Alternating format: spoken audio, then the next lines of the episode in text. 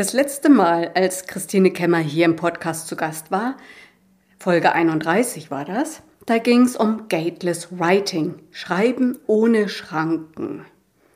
Heute ist das Thema sozusagen limitierter, aber super spannend. Flash Fiction.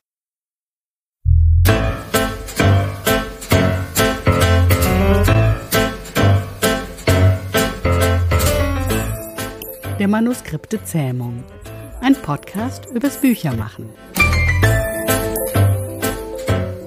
Mit Jana Thiem, Esther Debus, Dorothea Winterling und Gästen. Mein Name ist Esther Debus und ich spreche mit Christine Kemmer. Sie ist Schreibtrainerin, Schreibcoach und nicht zuletzt schreibt sie auch selber als Autorin. Liebe Christine, hallo und Servus nach Wien erstmal. Ja, hallo, danke für die Einladung. Kannst du uns erstmal erklären, was Flash Fiction überhaupt ist? Ja, also man kann sagen, Flash Fiction, das sind kürzest Geschichten, kurze, kurze Prosatexte mit maximal 1000 oder 1500 ähm, Wörtern. Und da gibt's natürlich verschiedene Unterformen. Ähm, ja, also es gibt dann zum Beispiel die, die, die Drabbles, die haben dann 100 Wörter. Und dann gibt's auch die Sechswortgeschichten, die haben dann logischerweise mhm. nur sechs Wörter. Also da gibt's verschiedene Varianten. Mhm. Also erstmal äh, ganz offen, in welche Richtung ich denke und schreibe. Nur so ein Limit von so und so viel Wörtern. Okay. Ja, wobei man schon sagen muss, es hat auch, also sie haben schon auch eine gewisse äh, typische Struktur. Also es leitet sich quasi her von der englischen Short Story. Ne? Das heißt, wir haben so einen ganz direkten Einstieg, dann haben wir einen Mini-Spannungsbogen und dann haben wir ein überraschendes Ende. Am Ende ist manchmal so eine ja so ein Twist, der uns irgendwie vielleicht nachdenklich machen soll. Ähm, also es gibt da schon bestimmte Merkmale äh, dieser Gattung halt auch. Mhm. Ah, da sprechen wir vielleicht gleich noch ja. drüber. Was mich jetzt erstmal interessiert, wie bist du denn zu dem Format gekommen? Ja, also ich äh, lese und schreibe eigentlich schon seit Jahren sehr gern Kurzgeschichten. Und ähm, also offensichtlich bin ich irgendwie selber so eine Knappschreiberin äh, und ich kürze auch total gern und überarbeite gern. Ja, und jedenfalls bin ich dann irgendwann über dieses Flash-Fiction-Genre gestolpert und habe halt angefangen, das so ein bisschen im Internet zu verfolgen, zu recherchieren und habe dann eben, ja, habe mir Linklisten angelegt, wo es so äh, Websites gibt, wo es eben, also zum Beispiel Anthologien gibt oder Online-Zeitschriften gibt und dann habe ich englischsprachige Workshops auch besucht zur Thematik. Ja, und dann habe ich irgendwann gedacht, das ist vielleicht was, ähm, was ich irgendwie vertiefen möchte für mich.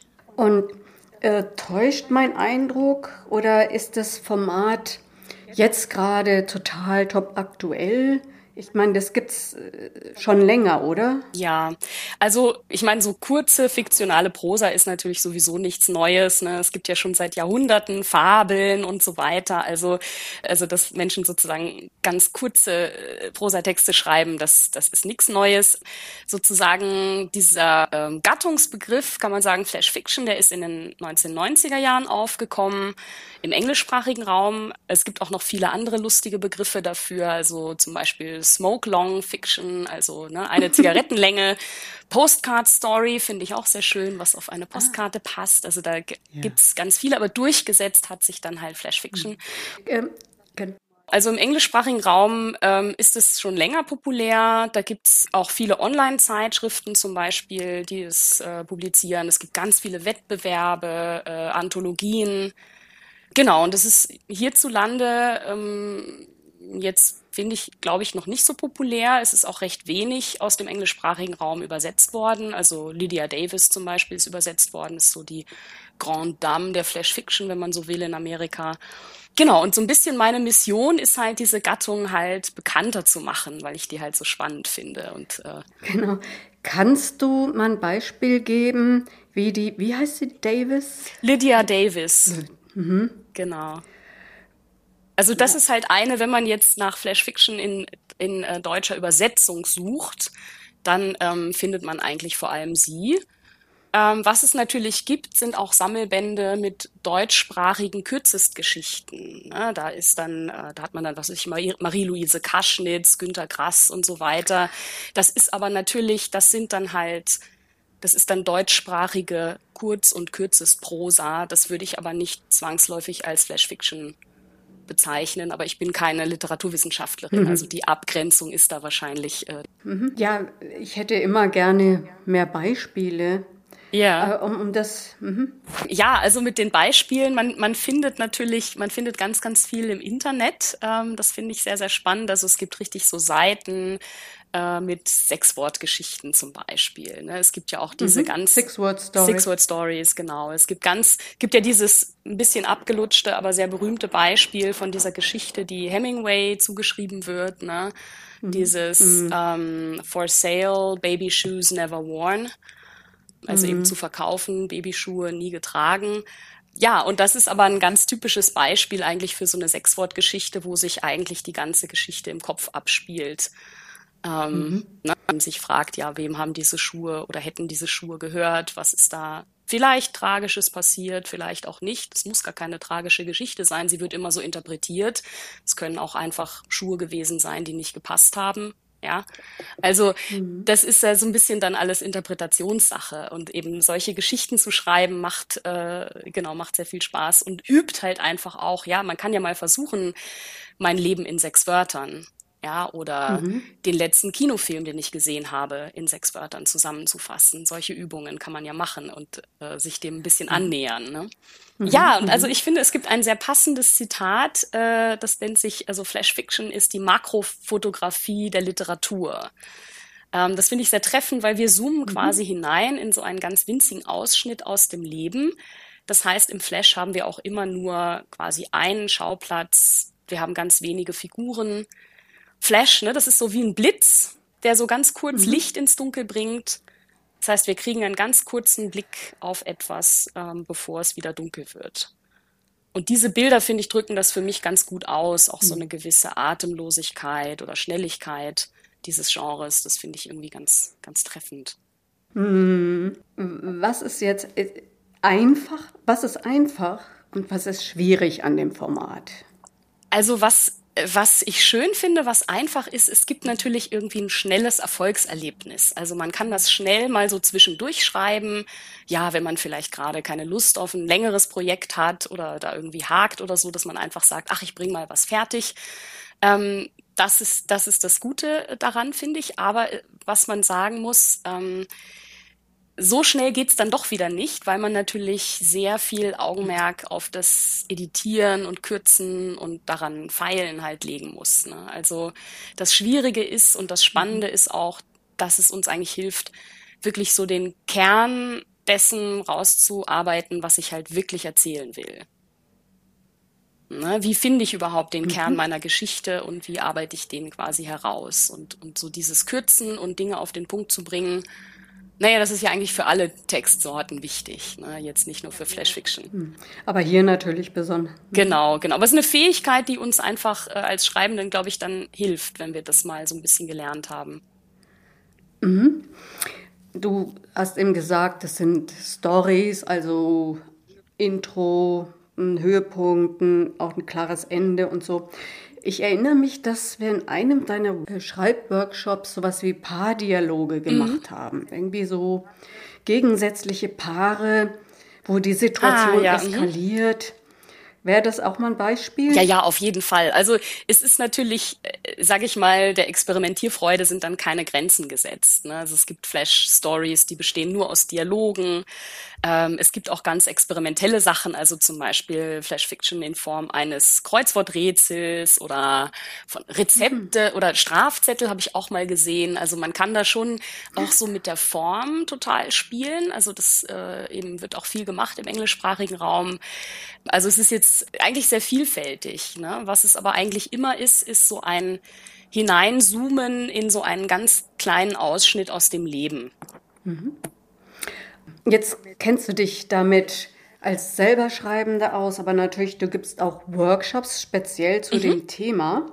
Und da kannst du vielleicht ein bisschen was äh, erzählen? Für wen ist das interessant und was wird denn da gemacht und so weiter? Ja, also ich glaube mal, grundsätzlich glaube ich, ist es ähm, für alle Schreibenden interessant, natürlich vor allem äh, für diejenigen, die halt äh, vielleicht kurze Textformen wie Kurzgeschichten zum Beispiel mögen. Ähm, aber dieses, äh, also wir, wir arbeiten auch ganz viel an, an Kürzungsstrategien und das ist, glaube ich, was, was man letztlich immer einsetzen kann. Also wie schmeiße ich quasi Ballast aus meinem Text mhm. raus? Ne? Was brauche ich wirklich? Und gerade bei Flash Fiction ist auch so spannend, dass sich ja eigentlich das meiste der Geschichte spielt sich im Kopf der Lesenden ab. Mhm. Und sozusagen die Frage, na, wie viel an Ungesagtem kann ich denn meinen LeserInnen zumuten? Ja, ohne dass sie total verwirrt sind. Ähm, vielleicht will ich sie auch gerade verwirren.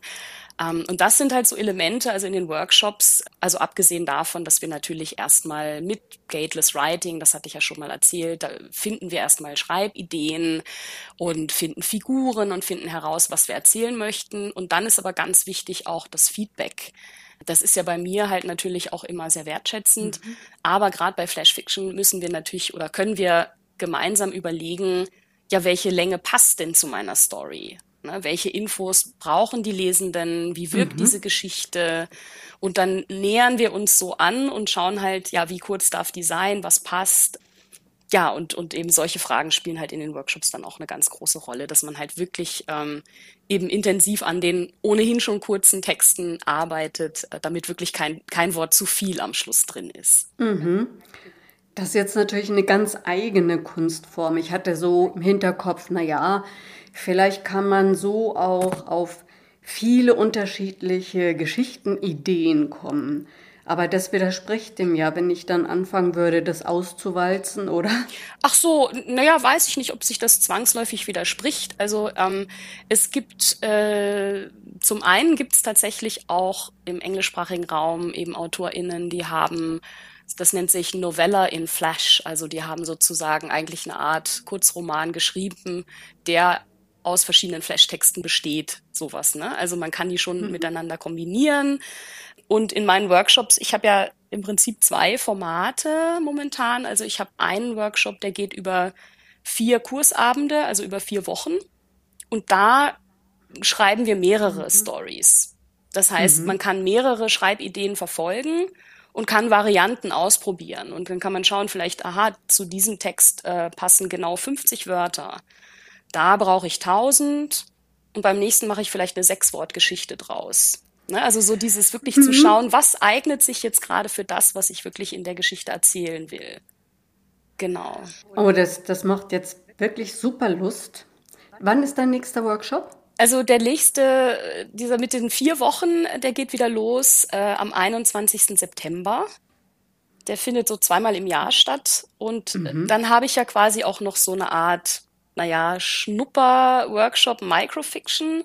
Das ist ein Schreibabend. Also da schreiben wir eine ganz kurze Geschichte äh, mit unter 300 Wörtern. Und mhm. die entsteht quasi in drei Stunden. Also da gibt's halt auch mhm. Impulse, dass man erstmal die Geschichte findet. Ähm, dann gibt's von mir natürlich auch ein bisschen theoretischen Input, ähm, wie man das angehen kann, dass das nachher dann rund wird. Und dann gibt's auch eine Feedback-Einheit, ähm, ja, wo man dann nachher eben wirklich herausfindet, was ist denn genau die Geschichte, die ich erzählen will. Wie spät kann ich in die Geschichte einsteigen? Wie früh kann ich wieder aufhören mit der Geschichte? Wie viel Ballast kann ich rausschmeißen? Solche Fragen. Das ist eigentlich auch sehr spannend. Mm.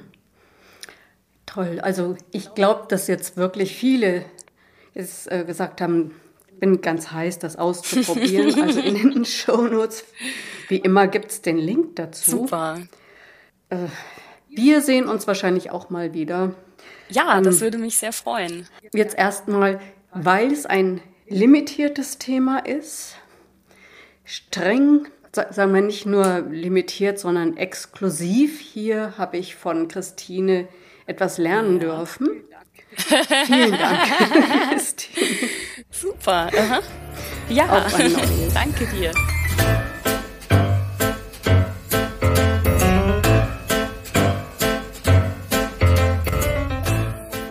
Der Manuskripte Zähmung.